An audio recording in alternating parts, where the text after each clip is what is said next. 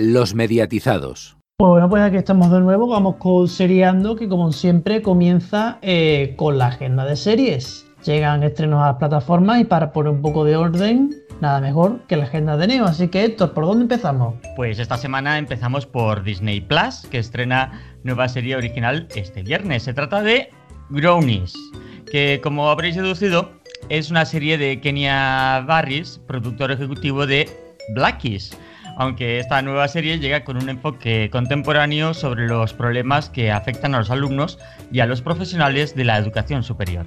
Qué ingenioso, le añade a todo el sufijo ish y ya tiene el título de una serie, pero bueno, no, no es la primera serie que cambia parte del título para seguir algunas tramas, ¿no?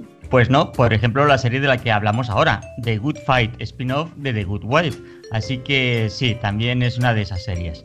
Pero bueno, nos centramos en The Good Fight vuelve este viernes en versión original y el día 2 en versión doblada a Movistar Series. Esta temporada, Mandy Patinkin se une a la familia de The Good Fight como estrella invitada. El actor interpreta a Hal Wagner, un auténtico ciudadano de Chicago, que planteará algunos problemas al bufete de Diane y Liz cuando abre un improvisado tribunal populista. Y nos vamos ahora a Amazon Prime Video, pero ¿vamos a estar solos? Pues justo eso es de lo que trata su nueva serie original que lleva que llega este viernes y lleva por título Solos y cuenta con siete partes, cada una desde una perspectiva y momento diferentes. Nos enseñan que incluso durante nuestros momentos aparentemente más aislados, en las circunstancias más dispares, todos estamos conectados a través de la experiencia humana.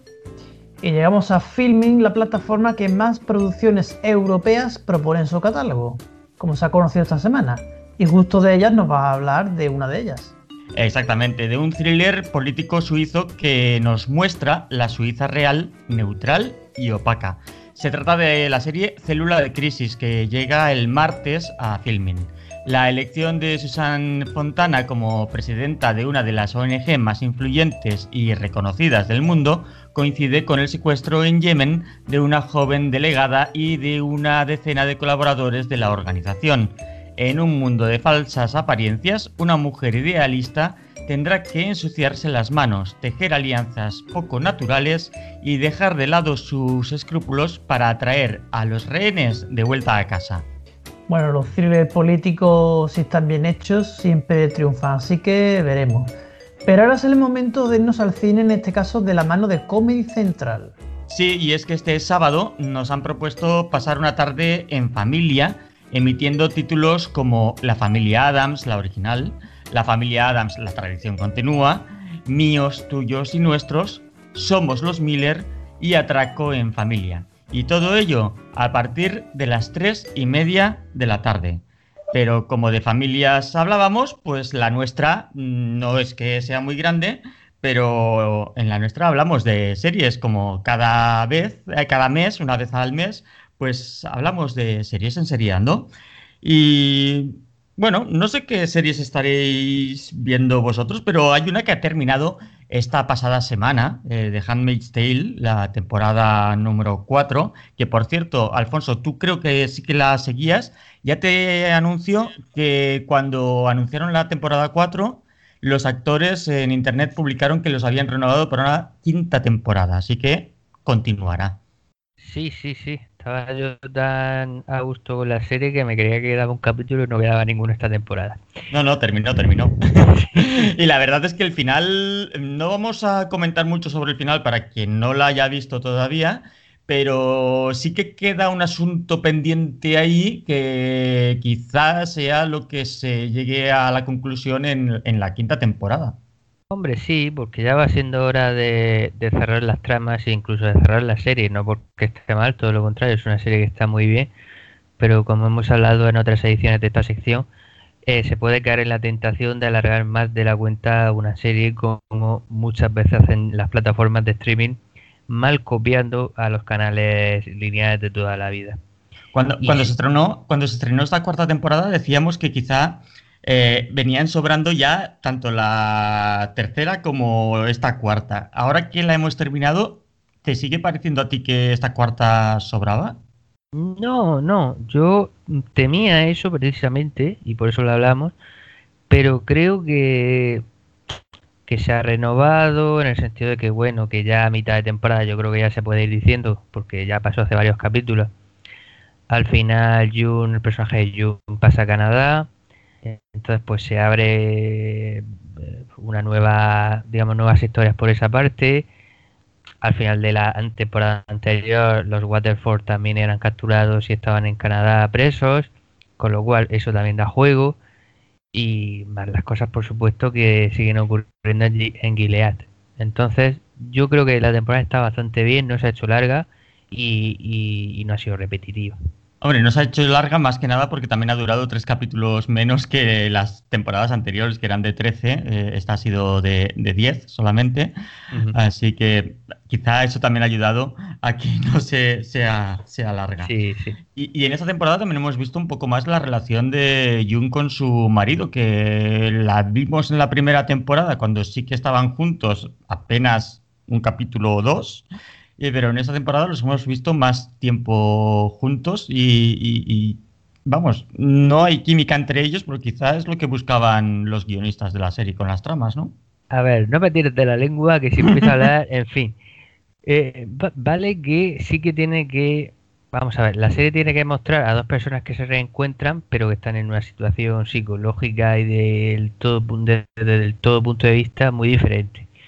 Pero, por ejemplo, eso ya lo vimos en las dos protagonistas femeninas cuando se encuentran en Canadá, que al final se tienen que separar porque, porque no se entienden, y, parece lógico y eso se hizo de una manera lógica, pero desde aquí lo digo, el actor que hace de marido de June interpreta muy mal, interpreta muy mal. Así que, mm, hombre, no digo yo que cambien al actor porque eso no se puede hacer, aunque no, no, no, sería la primera serie que se hace, pero bueno, no se puede hacer. Hombre, a estas, alturas quedaría un poco mal y un poco de serie de bajo presupuesto. Sí, sí, sí, sí, pero uy, qué mal lo hace comparado al resto de actores y sobre todo a, la actriz, se me ha ido el nombre, la, eh, la, protagonista. Elizabeth eh, Moss. Elizabeth Moss, efectivamente, que yo, eh, esa mujer pienso que, que todos los premios que reciba por su actuación en la serie son pocos. Creo que lo hace maravillosamente bien y creo que la realización o la dirección de la serie lo resalta muy bien con todos los primeros planos que siempre le están sacando. Pues cambiamos de serie, pero nos quedamos con una serie de la que nos hablaste el, mes pasado cuando hicimos Seriando. Se trata de Reyes de la Noche, que tú acudiste a la presentación, eh, habías visto ya la serie al completo cuando hablamos, ahora ya se ha emitido eh, completa. Cristian, creo que tú también la tenías en tu cartera de series por ver. ¿La has podido ver ya? ¿Qué te ha parecido? Sí, sí, eh, ya cuando empezó a salir al público, porque como comentaste ya, Alfonso ya la pudo ver ahí en premiera y antes que, antes que el resto, sí que pudo hacer una visión de esta serie, aparte que ha coincidido con un muy buen podcast, que también de, vez en cuando citará la competencia, pero en este caso sí que, bueno, es reseñable, que es el podcast que ha realizado eh, Pablo Juan Arena, el, también conocido como el speaker de Radio Marca, titulado Saludos Cordiales. Desde luego la serie mm, guarda quizás un tema que puede ser interesante, pero que al final se queda en un sí pero no. La serie está interesante, o se se ve que bueno, que se intenta más o menos emular al personaje de José María García, en este caso titulado en lugar del butanito, sino el cóndor, y el caso de José Ramón de la Morena, que sería en este caso pues J. Calzones, aunque bueno, se titulaba, lo titulaba de otra manera, ahora mismo eh, José María García, pero no recuerdo ahora mismo cuál, quizás Alfonso lo, eh, lo sepa mejor. Pero bueno, más o menos sí que es cierto. O sea, la, correspondencia entre los personajes de ficción y los reales, tú la ves clara, ¿no? Es obvia, es bastante obvia la, la correspondencia entre dichos personajes. Lo que sí que luego es cierto que a la hora de desarrollar la acción se centran demasiado en unas cosas muy... era demasiado ficción, o sea, no van a coger y van a llegar a las manos como llegaron en algunos de los capítulos o cosas así, ya cuando llegó al culmen ¿no? de, la crítica. O se queda, se queda ahí como a, medio camino de algo que podría ser una buena historia, porque al final no deja de ser una buena historia, sobre todo en el momento álgido de la, de la radio en España, pero que al final es, hace, hace aguas por muchas partes. Algunos de los personajes no están bien trabajados. Mm, la historia, las historias que salen del contexto radiofónico son bastante poco interesantes. Y aunque sí que se agradece que la duración de los episodios sea corta, 25 minutos, se ve más o menos bien, algunos episodios quizás por enredar demasiado en historias que ni van ni vienen de la trama principal, al final acaban haciéndose pesados, incluso con 25 minutos.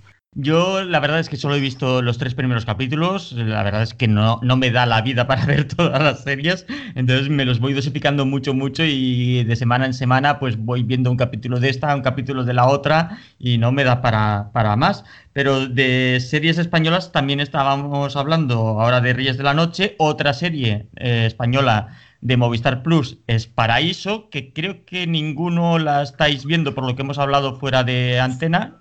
Yo solamente os digo que empieza siendo una especie de Stranger Things traído a España de los 90, pero que después la serie se va separando de Stranger Things y hay otras cosas extrañas que pasan, pero que son diferentes a la serie americana. Entonces, pues le estoy dando ahí una oportunidad.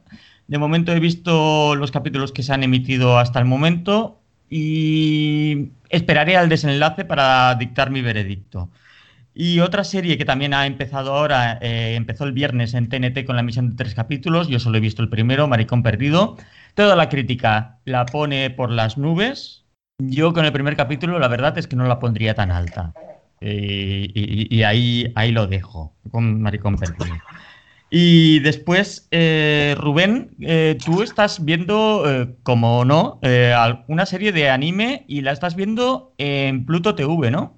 Pues sí, porque es Pluto TV el único lugar donde se puede ver legalmente en este país. Hablamos de Tutor Hitman Reborn o como la como hemos conocido aquí en España, simplemente Reborn. ¿Y qué tal es esta serie? ¿De qué va? Pues básicamente el protagonista es un chaval que va al instituto un poquito enclenque, negado en matemáticas, y un día, tras un extraño anuncio que les buzonean, decide su madre contratar a Reborn, el personaje Reborn, como un tutor particular.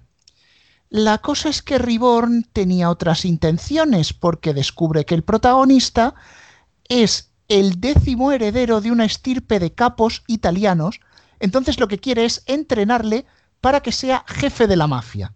Viendo los personajes que van entrando, por ejemplo, Gokudera, un experto en explosivos que tira dinamita a la mínima, eh, su hermana Bianchi, especialista en comida venenosa que le levanta el estómago a cualquiera, Pipín, que es una chica china que sabe hacer unas empanadillas maravillosas, pero es miope y vergonzosa como ella sola. Eh, bueno, con todos estos elementos te podrás imaginar que cada entrenamiento se convierte en una locura. Pues la verdad, de, eso tiene pinta, así que... Sí, sí, es, es, vamos, es una comedia, es esta típica comedia que hay en los animes que van entrando personajes, personajes, personajes, cada uno está más loco que el anterior y convierte en cada capítulo en una, en una locura completa. Quizá esa locura progresiva nos recuerda a, Ranma, por ejemplo, que cada personaje que iba entrando a la serie eh, estaba más pirado que el anterior y, los capítulos acababan, pues, pues vamos, como, como el Rosario de la Aurora y se montaban unas colosales es aventura, pero sobre todo eh, Reborn es mucha comedia. Además, Héctor, déjame que te cuente, esta serie tiene una historia muy curiosa en España. ¿Y qué historia es? Pues resulta que eh, Tutor Hitman Reborn, como manga, empezó en 2003 en Japón, fue un exitazo. En 2006 deciden hacerle una versión animada, fue otro exitazo.